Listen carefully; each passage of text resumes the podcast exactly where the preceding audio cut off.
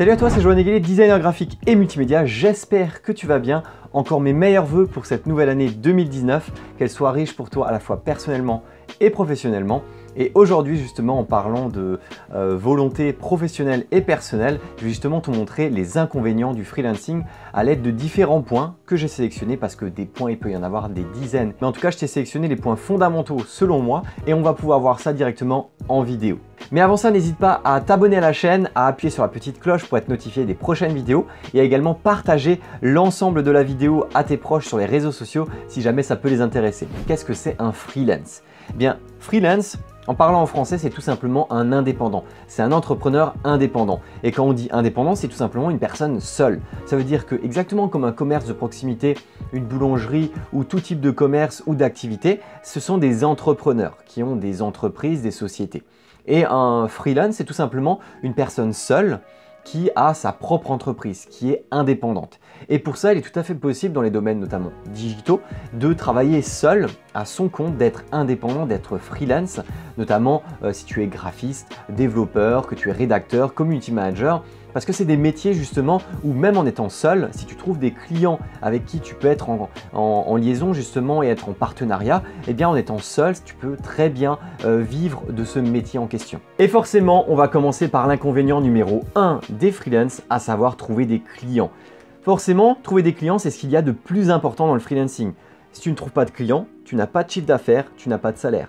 Donc forcément, c'est la problématique numéro 1 parce que les clients ne pleuvent pas, ne tombent pas directement du ciel et arrivent dans ta poche à réaliser des super beaux projets super bien payés. Non. Et les clients, soit tu dois essayer de les chercher, soit tu dois provoquer la chance pour que directement ils puissent être en contact avec toi à l'aide du réseau, de tout ça, tout ça. En tout cas, je t'ai fait une vidéo à ce sujet, euh, les 40 astuces pour trouver des clients en freelance. En tout cas, ce que tu dois savoir, c'est que euh, trouver des clients en freelance, c'est ce qu'il y a de plus compliqué à l'origine parce que tu dois te construire un réseau, tu dois faire tout un écosystème de démarchage client et c'est extrêmement compliqué.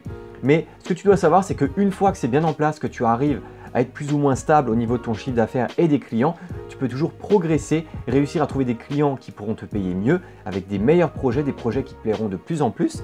Et forcément, plus tu arrives à expérimenter et tester des choses et à progresser dans ton métier de freelance et d'entrepreneur, euh, mieux tu seras payé et plus tu seras heureux au travail à réaliser des super projets. Deuxième inconvénient, c'est il faut avoir la fibre commerciale. Alors dis-toi juste que je suis presque certain que 80% des freelances bah, ne sont pas issus de, filières commerciales. Ça veut dire que tous les graphistes, web designers, motion designers, rédacteurs, community managers, c'est, euh, on va dire, des personnes qui ont des compétences techniques dans leur propre métier, mais qui n'ont pas la fibre commerciale pour démarcher des clients et réussir à facturer correctement leurs prestations. Et justement, c'est un gros problème parce que autant Imaginons, tu as un commercial qui lui sait bien se vendre, mais il n'a pas de compétences techniques en soi pour proposer des créations de logos, des créations de sites internet. Non, le commercial, lui, son objectif, c'est vendre. L'autre côté, tu as la personne qui, elle, a des compétences techniques, mais ne sait pas se vendre. Eh bien, il faut réussir à combiner les deux. Il faut que tu puisses réussir à avoir une sorte de fibre commerciale pour réussir à montrer la valeur de ton travail auprès de tes clients, auprès de prospects, pour que, de 1, ils fassent appel à toi, de 2, ils te demandent un devis, et de 3, qu'ils acceptent le devis et la tarification de la prestation. Parce que très souvent, je vois notamment en étant graphiste et en créant par exemple des logos, tu te rends compte déjà euh, de un que euh, souvent le client se dit ah ouais mais un logo c'est simple, c'est pas euh, ça ça va pas être cher parce que c'est très rapide à faire. Mais non, justement, c'est pas le cas parce que ton logo, tu vas avoir une réflexion sur peut-être une demi-journée, un jour, deux jours, trois jours, voire plus si c'est des grandes entreprises. Alors avec un tarif minimum de 300 euros jour, ça peut très rapidement chiffrer très haut. Donc c'est pour ça que c'est extrêmement important de réussir à bien vendre les prestations que tu réalises euh, pour tes différents clients, pour qu'ils puissent comprendre euh, bah, justement combien ça coûte tout ça. Parce que on l'a encore vu récemment euh, avec mon développeur, on a réalisé un projet pour un client, réalisation d'un site on était en concurrence avec une agence et on avait un tarif à peu près similaire. Sauf que quand l'agence te dit, euh, au client ah on va, on va réaliser l'ensemble de ce projet en deux semaines. Nous on était là, c'est impossible. C'est simple, le client il est, il est, venu chez nous. On a mis rien que deux semaines juste à réaliser le logo et on n'y a absolument pas touché au site web. Donc ça veut tout dire. En fait, il faut que tu puisses montrer à ton client euh, toutes les étapes de création du projet, toutes les étapes euh, clés du projet pour lui faire comprendre euh, que nous, justement, non, on n'est pas des charlatans, on va tout simplement montrer les différentes prestations, comment le projet va se dérouler, que c'est une collaboration avec le client c'est pas toi en tant que prestataire qui va tout faire de A à Z, non. Le client, faut pas oublier que c'est lui qui va euh, fournir l'ensemble du budget, c'est lui qui va avoir quand même un peu son mot à dire. C'est bien quand il te laisse une marge de manœuvre et, qu'il a une réflexion intelligente avec toi pour que le projet avance dans la bonne direction. Mais en tout cas, ce que tu dois savoir, c'est que euh, justement, ben, ça peut être compliqué. Donc c'est pour ça qu'il faut bien que tu puisses euh, expliquer à ton client, à ton prospect, comment le projet va se dérouler pour que tu puisses bien le facturer. Je le vois, hein, ça peut arriver souvent des, graphistes qui vont euh, euh, faire des tarifications low cost parce que justement, ils n'ont pas la fibre commerciale. Alors, au lieu d'essayer de vendre un logo à 500 euros, ils vont vendre un logo à 100 euros parce que pour eux, ce sera plus simple euh, de, vendre un produit justement en le faisant moins cher que les autres, plutôt qu'en argumentant et en montrant que toi justement en créant un logo à 500 euros, ça sera beaucoup plus qualitatif et beaucoup plus bénéfique pour le business en question qu'un logo à 100 euros. Numéro 3, il ne faut pas oublier que tous les freelances ne sont pas égaux. Je le vois à la fois sur les vidéos YouTube, euh, en parlant directement avec des freelances en réel, dans des réunions ou, autres, des apéros entrepreneurs, c'est que très souvent, les gens vont te vendre du rêve en te disant ah oui mais tu peux être graphiste, euh, tu peux gagner, euh, tu peux réussir à avoir une tarification journalière à 1000 euros par jour et tout. Oui, sauf que non, pas forcément. Ok, peut-être que si tu es un graphiste euh, ultra populaire, un peu à la manière d'un artiste, que tu arrives à créer des identités graphiques où tu as carrément du prestige, tu vas pouvoir vendre à 1000 euros la journée, sauf qu'il ne faut pas oublier que non, ça, ça, arrivera pour très très peu de monde. Même si tu travailles dur, en fonction de ton métier, tu ne pourras pas forcément euh, dépasser des plafonds euh, monstrueux. Il ne faut pas oublier que par exemple, un développeur, en général, il aura une tarification journalière beaucoup plus élevée qu'un graphiste. Parce qu'un développeur, c'est beaucoup plus recherché qu'un graphiste. Les graphistes, il y en a partout sur Internet. Alors que des développeurs, ils sont beaucoup demandés et il n'y en a pas assez pour le nombre, euh, justement pour le nombre de, développeurs que les, différents clients ont besoin. Donc c'est pour ça, euh, il faut essayer de toi, de te démarquer des autres d'essayer de montrer que tu, peux réussir à faire un travail qui est euh, plus adéquat à tel ou tel client par rapport à d'autres euh, concurrents. Mais en tout cas, ce qu'il faut que tu aies en tête, c'est que tu dois essayer d'être au-dessus de tes concurrents, mais n'imagine pas non plus avoir un chiffre exponentiel. Euh, en étant graphiste, gagner 10 000 euros par mois ou 15 000 euros par mois, je trouve que c'est assez utopique si tu es juste graphiste c'est que tu vas forcément te spécialiser, avoir une sorte de fibre commerciale, être en lien avec des PME, des grands groupes qui eux vont te facturer très cher. Et en tout cas, ça ne sera pas le cas de tout le monde. Donc fais bien attention à ça. Euh, mets-toi vraiment à ta hauteur, regarde vraiment tous les freelances ou tous les concurrents qui sont liés à ce que toi tu fais et essaie de te baser par rapport à eux.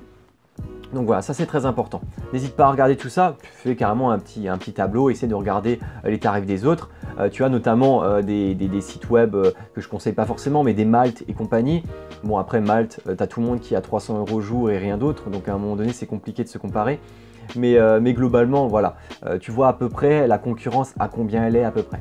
Inconvénient numéro 4, là on commence à rentrer dans le lifestyle, c'est tout simplement la procrastination.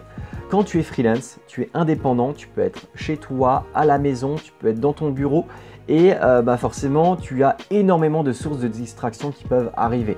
Je t'ai fait une petite vidéo justement pour éviter la procrastination et être plus productif, mais justement c'est extrêmement euh, difficile en tant que freelance de la gérer.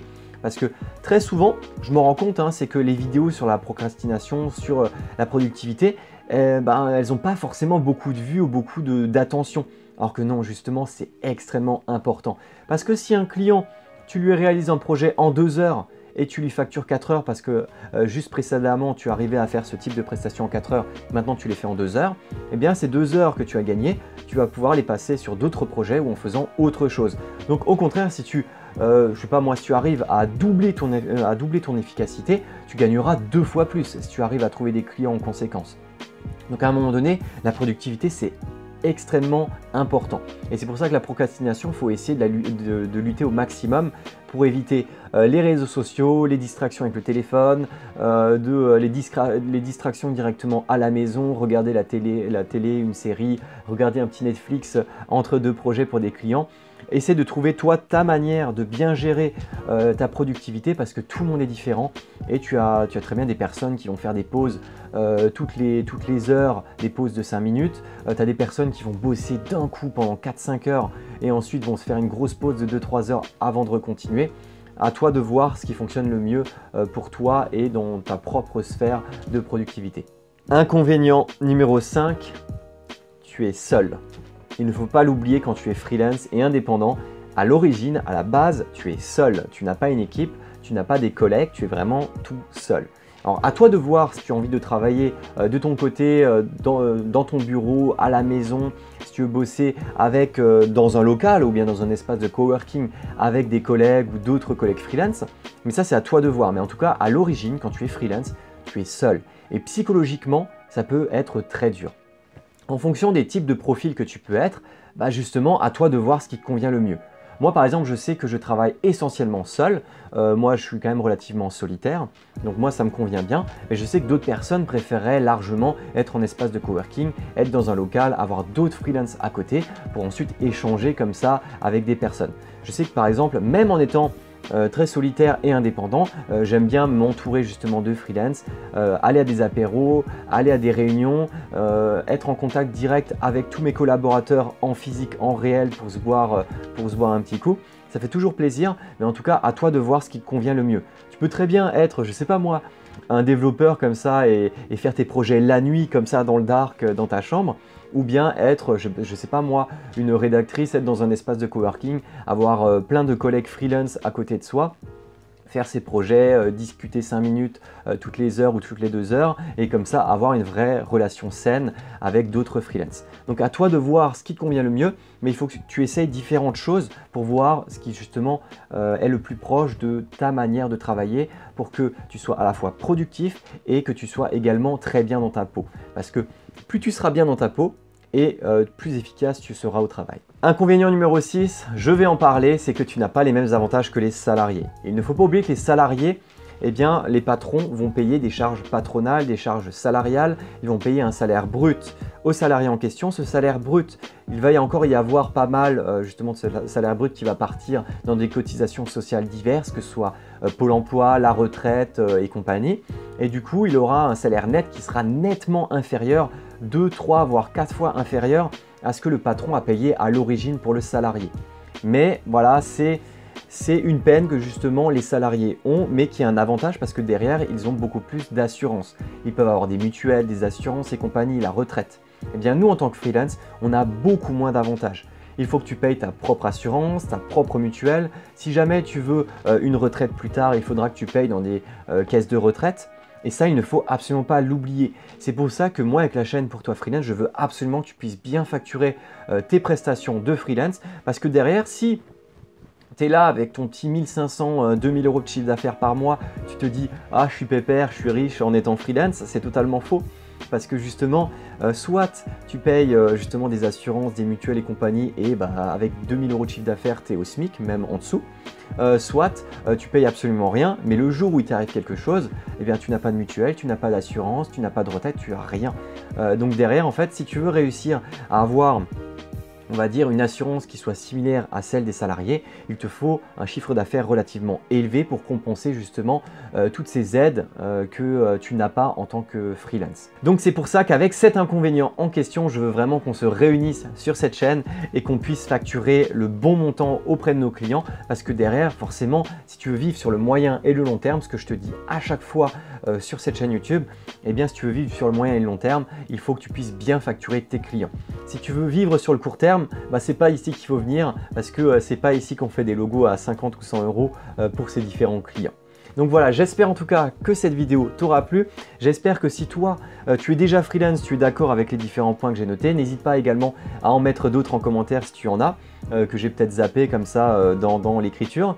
En tout cas, si jamais tu veux devenir freelance, maintenant tu sais à quoi t'attendre. Moi, je sais juste que si demain je, devais revenir au salariat, ça serait très difficile parce qu'en fait, les avantages pour moi ont largement supplanté les inconvénients.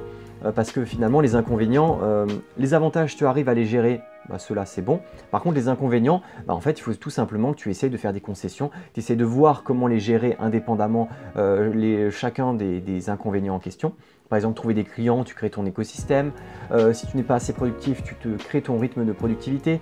Est-ce que tu veux bosser seul ou pas? Tu testes en fait plein de choses pour que tous les inconvénients, à chaque fois, checklist, euh, ils sont enlevés. Voilà, tu les barres un à un, euh, tu gères tout ça pour que tu sois vraiment épanoui dans ton travail de freelance et que tu puisses vraiment bien gérer et être freelance sur le moyen et le long terme.